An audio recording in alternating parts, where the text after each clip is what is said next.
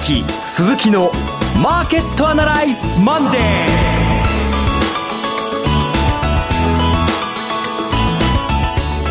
皆さんこんにちは。アシスタントの桜井彩子です。ここからの時間は岡崎鈴木のマーケットアナライズマンデーをお送りしていきます。パーソナリティは金融ストラテジストの岡崎亮介さん。岡崎です。よろしくお願いします。そして証券アナリストの鈴木和之さん。こんにちは。スイカズキです。よろしくお願いしますこの番組はテレビ放送局の BS12 チャンネル12で毎週土曜朝6時15分からオンエアしている岡崎鈴木のマーケットアナライズという人気投資番組のラジオ版です。週末の海外マーケット月曜前場の市況や最新情報はもちろんのことテレビ放送では聞けないラジオならではのお話など耳寄り情報満載でお届けします。ということなんですが先週の土曜日もこの3人顔を合わせてますね、ええ、あのお茶の水でねあのセミナーがありまして初めての挑戦だったんですけどもね3人で我々トークの形式でですねセミナーを行うということで。ドリカム状態、ええ、今でいうと生き物が生き物が 昔と青い三角青い三角 古すぎますねわ、からないです。なんかでもお客さん分かってくれなかった。あんまりあんまりその頃はね受けてなかったりするってましたね我々 いやしかしあの大変土曜日暑い中に、うん、もうもう400人近い方にお越しいただきまして大変な熱狂でございます。ラジオ聞いてるってね後で、はい、そうリスナーの方にお会いできて嬉しかったですね。そうそうそうなんか今週からスコットランドに行く35度の東京から15度のスコットランドに行くとっておっしゃってましたけどね。いやいやいやねということで、まあ、皆さんにお会いできるのも、はい、ね、えー、楽しいですね。こういう機会を増やしたいですよね。はい、はい、セミナー会場にどしどしお越しくださいませ、はい、単独では岡崎さんもまた豊庄司さんのセミナーでそうなんです全国をね。えー、っとちょっと今頭にパッと思い浮かばないので後で整理して桜井さんからお願いします、ね、はい、ご紹介しますので、はい、ぜひ楽しみにしてください。それでは番組を進めていきましょう。この番組は株三六五の豊商事の提供でお送りします。今週のストラテジー。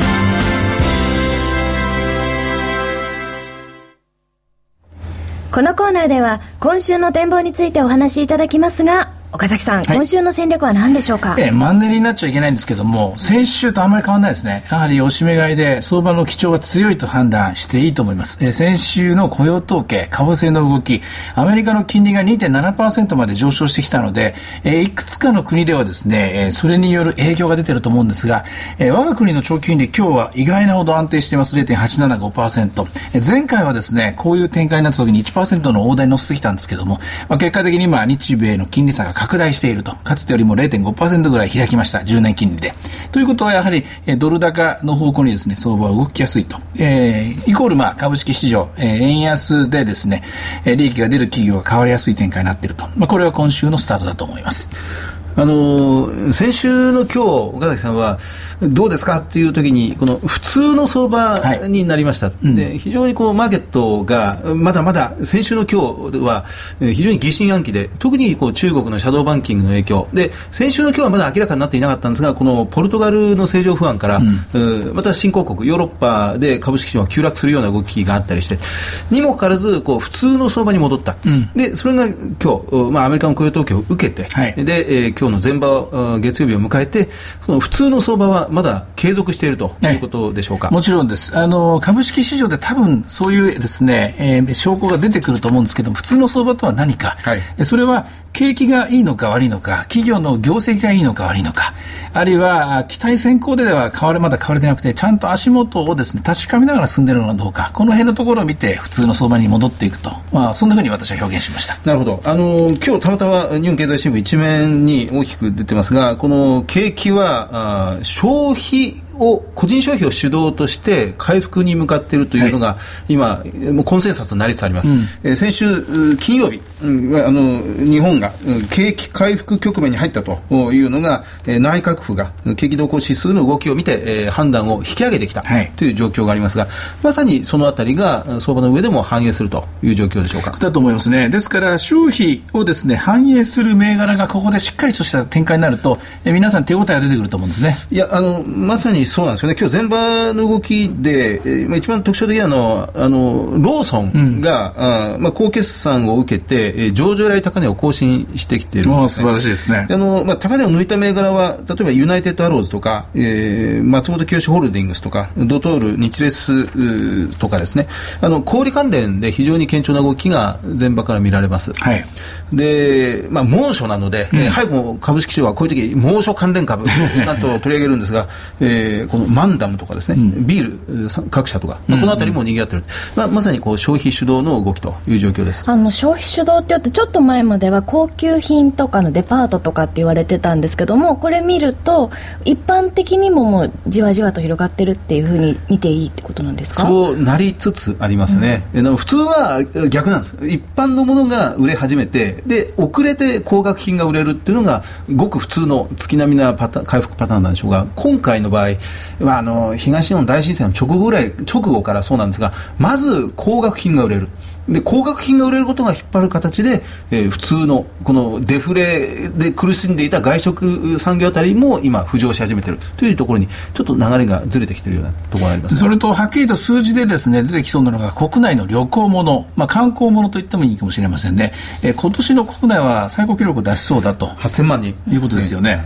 まあ、おそらくこの辺のところが今までにないパターンで、えー、それだけで相場がですね上昇するっていうのは実は関係者今まで見たことないんですけれどもやはりこれ今回の相場のですね中核になる可能性が高いんじゃないかと思いますね。内需関連って言われて久しいんですが、うん、内需が相場をリードするってことは大えて久しくなかったんですけどここのところ非常にそれが顕著になってますね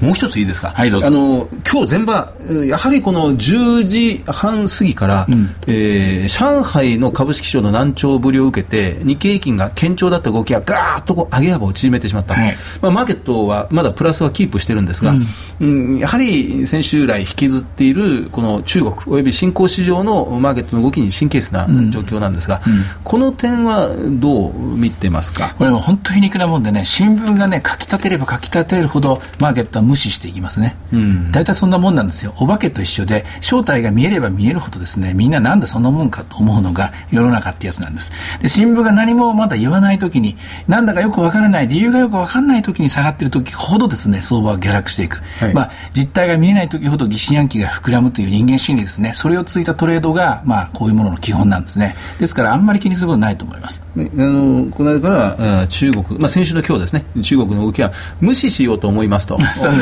方針で来てましたが、まあ、引き続き無視と、まあ、無視するのはねちょっと言葉が過ぎるかもしれませんけど、はい、一応まあ値段を見るし新しいニュースをに気を配るんですけども新しいニュースの中の新しいものかどうか、はい、あこれ一回聞いたことあるなあ自分で調べたなあこの数字は前に見たなというものであればもういいかなと、うん、私はそんなふうに思います。はいえー、あのもう一つ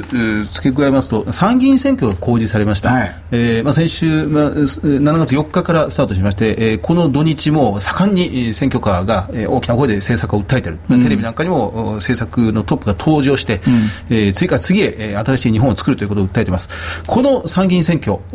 に向けて7月21日の日曜日投票ですが、えー、ここまでのあと2週間の相場想定は、うん、選挙に関連すると何かありますか？このままでいっちゃうとあの選挙後に自自公が完全に勝ってしまってすごく対処してしまうとそこで一旦ピークをつけるリスクはありますよね。あのこの土曜日のお茶水のセミナーの中でも冒頭にそういう話をされたんですよね。うん、あのというのは勝ちすぎちゃうとですね政治ってやっぱり不思議なもんで行き過ぎてしまうあのみんなが本当は望んでない方向に行ってしまうことが多々あるんですよね。はい、でそっちに行っちゃうとあの国のエネルギー使い果たしちゃって今国のエネルギーは経済の復活にですね100%注入しなきゃいけないんだけどもそうでないところにですね行ってしまうと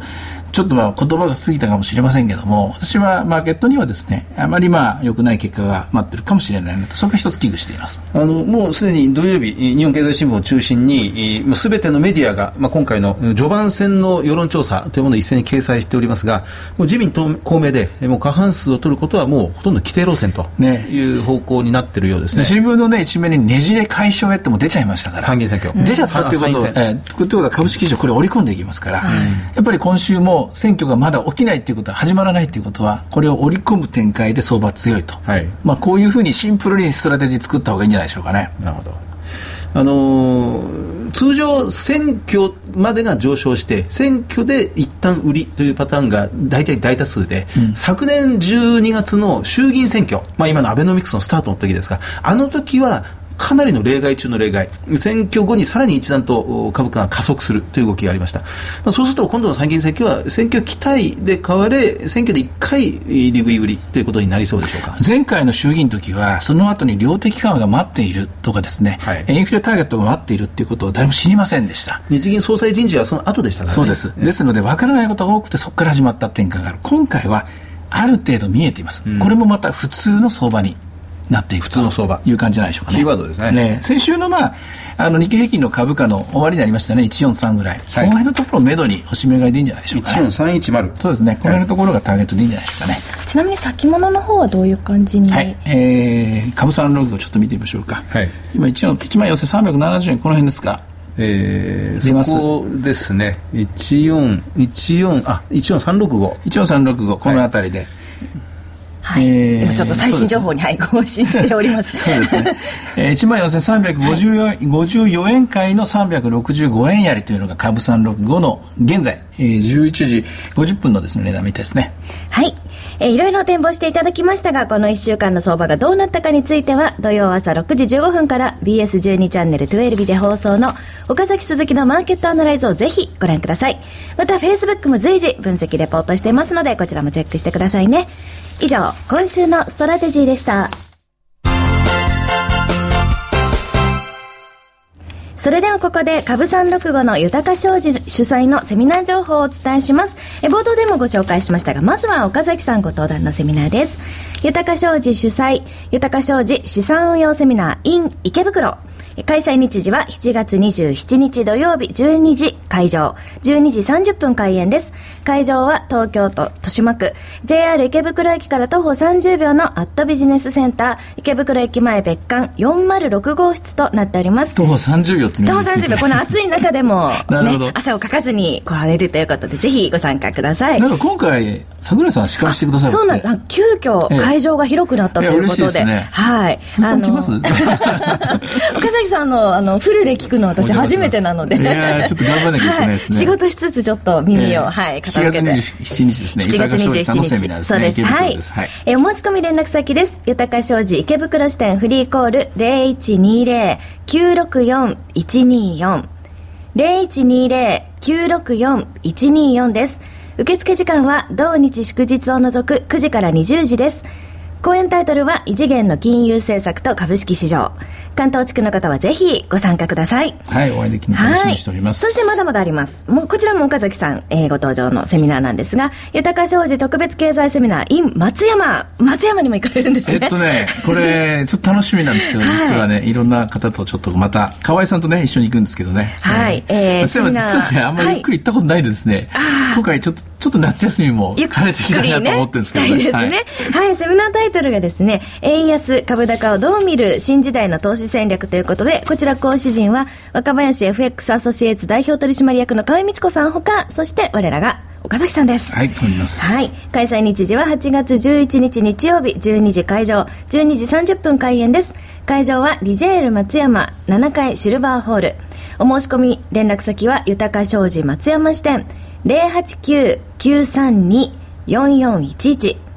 089-932-4411です。受付時間は同日祝日を除く8時から20時となっております。こちらの詳細はラジオ日経のマーケットアナライズマンデーホームページに掲載中のバナーをクリックしてチェックしてください。岡崎さん四国地方は今年は初？今年は去年もね、はい、機会なかったような気がするんですよ。じゃあもう数年ぶりのすごいということで、はい、はい、四国地方の皆さんぜひ岡崎さんのお話直接聞きに来てくださいね。はいよろしくお願いします、はい、さあそして、えー、BS12 チャンネル12で土曜朝6時15分から放送中の番組岡崎鈴木のマーケットアナライズからセミナーです7月19日金曜日名古屋証券取引所主催の名称 IR エクスポ2013のイベント内で番組の公開収録とセミナーを開催します。題して、リアルマーケットアナライズの名古屋の陣ということで、場所は名古屋市中小企業振興会館吹上ホール、開演10時となっております。今回のセミナー、事前応募ではなくて先着順となっておりますので、席に限りがございます。ご了承ください。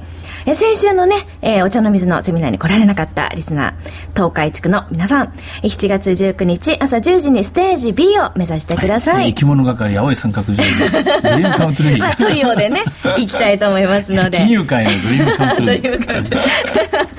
はい、ということで、IR エキスポ2013ホームページ、ぜひご覧ください。ということで、えー、豊か商事 BS12 チャンネル12のセミナーのお知らせでした。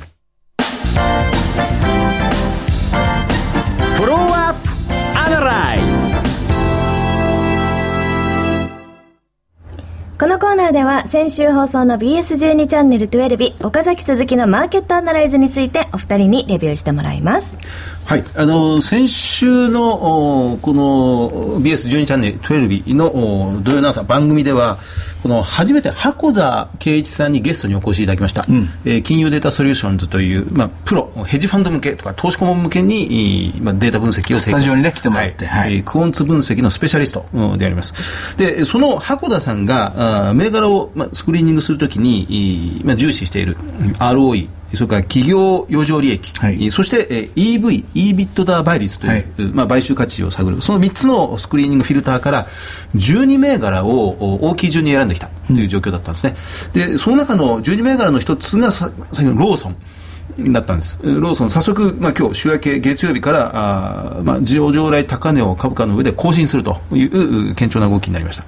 で、そのローソン以外にも、その12銘柄、まあ、JAL なんかも入ってはいるんですが、えー、大体大きく分けると、内需企業、外需企業、内需の中では、えー、通信の KDDI、ソフトバンク、うん、それから JR 東海、はい、そしてローソンなどが上がります。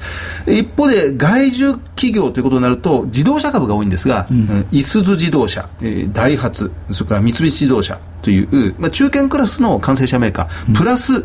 タイヤの住友ゴム、ブリヂストン、えー、この辺りをピックアップされていて、まあ、これがそのサステイナブル成長率、うん、毎年毎年成長を続けていくという企業群の中では、今はこれがピカイチですという銘柄、うん、リストをピックアップしてますね。いやあのあれからさらに考えたんですけどね、はい。えー、EBITDA のあの倍率、EV に対する倍率、まあ、企業買収価値7倍って言ってましたけども、はいあれなんですが外国人投資家の目から見たら、円が2割ぐらい安くなったでしょ。ということは、さらに2割安く見えるわけですよ、ね、お買い得ってことですか？その通り、その通り。だから外国人投資家にしてみたら、してみたらですね、例えばソニーだけが今光ってますけども、他にも多分いくつも出てくるんでしょうね、これ。というか円ベースで7倍まで、うん、えー、ということで見てますが、えー、このドル換算すると10倍ぐらいまでの銘柄までが割安で表示される、うん、見えるんでしょうね。で、ね、おそらく国際的な基準我々の中ではこの7倍ぐらいだろうということで白田さんは、一応まあここに、えー、線を引いたんですけども、はい、もうグローバルにこればっか見てる連中はですね、えー、いろんな見方でですねいろんなところから持ってきてる、うん、アイデアがあるんだと思いますねなるほど、はいうん。でこの箱田圭一さんはまたセミナーをこう開催するんですがここでは超大型株の上から12番目までをパッとこう、まあ、テレビ向けに出してはいるんですがもっともっと下の方までいくと例えば100銘柄ぐらいピックアップすると中には大化けする銘柄がもうゴロゴロ出てくるなんてこともおっしゃってましたんで、まあ、これは秘密ですね。はいそうです。ね あんまり言っちゃうとねこれね。我々もね。あのお得ってことは M&A とかもされやすいような。されやすい。で現実に昨年1年間こう、まあ、同じフィルターで年初にピックアップした100銘柄の中からいくつも、まあ、親会社にその、まあ、MBO で吸収されていったり子会社化で上場廃止になっていったりという企業が、まあ、かなりあるみたいですねでそういう銘柄が、うん、もう今の日本企業っていっぱいあるんじゃないでしょうかね。まあ、本当にやっぱり利益率を改善してるんですよね、これ、まあ、日本企業っていうのは、もうずっと叩かれ続けて、だめだ、だめだなんて言われてるんですけど、はい、そんなことはないんですよね、本当あの、まあ、リーマンショックももちろんありましたが、東日本大震災で大変なこのエネルギーの制約というものを抱えて、でかつ、このタイの洪水被害なんかもありまして、自動車業界は、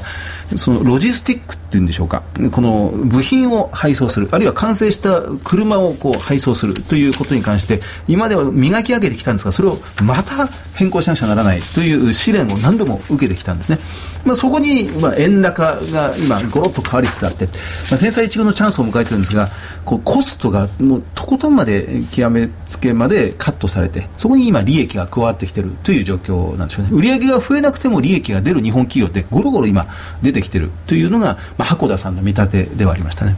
これ景気の後押しにもなるっていうことなんですか？やっぱり利益上がってるっていうことは。もちろんなるでしょうね、うん、あのこれ土曜日のお茶水のセミナーでもこう触れたんですが円安イコール輸出企業のメリットでは今なくなってきてる、うん、で円安など海外でたくさんこう企業はそうです。よタイの工場からまたヨーロッパに送ったりとかですもんね。ですから必ずしも日本は円安で輸出企業はメリットを受けるかというと今そうじゃない経済構造になりつつあってパナソニックなどは、1ドル100 5円を超えて円安になるようだと海外で作っていた企業生産拠点を全部国内に戻した方がメリットが出るような状況になってきてる円安イコール輸出企業のメリットではなくなってきて国内企業に変わりつつあるというところがありますよね。あの今日一応101円台、はい、えー、前回の101円の時とやっぱりどこが違うのかって見ておいた方がいいと思うんですよね、うん、あの前回5月のあれ第2週だったと思うんですけどね、まあ、この辺りから急に相場が上昇していって加熱感を帯びていってで調整に向かうんですけども前回のこの101円と今回の101円あるいは前回の1万4000円と今回の100円で全然色彩が違うんですね。業種も違う、うん、あのサイズとかも取り方が違うんでですね、はい前回明らかに先物指導だったんですけども今回はやっぱり一個一個の個別の企業個別の銘柄指導だと。大事なところだと思います。あの、まあ、5月の22日に、まあ、直近の日経平均の高値、えー、ざらば高値1万6000超えまで行きましたが、えー、もうすでにまだ日経平均そこまでいってませんけどね、えー、個別の銘柄では5月22日の高値を抜いてる企業も全部あります。ゼネコンのカジマとかですね、1812とか。だからそういう企業がポロポロ出始めてるなというのが実感ですね。うん、はい。え、それでは、まあ、こ今日のお話を踏まえましてですね、今週の投資家さんへのアドバイスをお願いします。はい。全体像としては、まあ普通の相場の続き、えー、今週もまた堅調な動き、えー、目線はですね、先週よりも上がりました。1万4000円台ですね。1万4300円のところ、ここからのスタートだと思って、えー、まあやや強気で攻めていきたいですね。鈴木さんは、はい。あのまあ、先週も同じことを申し上げましたがこれから企業決算発表が相次いできます。小売企業アメリカの企業そして3月決算の日本企業というのが7月通じて出てきますので個別企業の決算をチェックしてみたいと思います。以上フォローアップアナライズでした。さて来週は祝日なんですがこの番組はマーケットアナライズマンデースペシャルとして午前11時から12時までなんと1時間で生放送。1時間も。はい。この番組25分なんですがはい。もう倍以上ということで。はい、はい、あの3人で、ええー、青い三角定規でお送りしてましたが、えー、来週特番は？はい、はい、えー、ラジオ日経記者のですね鎌田さんにですねご登場お願いして。ペドロカプリシッジェジェジェの世界もう全然わからないですね。それね。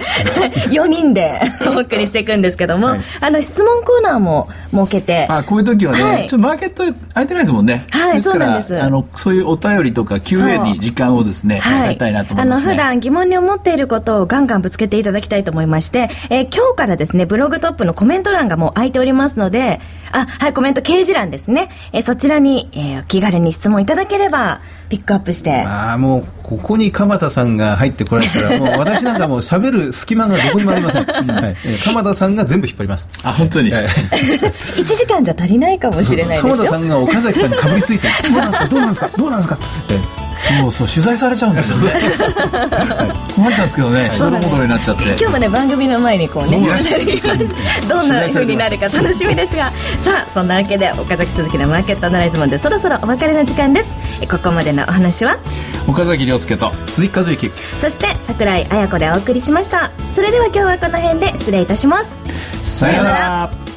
この番組は株三六五の豊か商事の提供でお送りしました。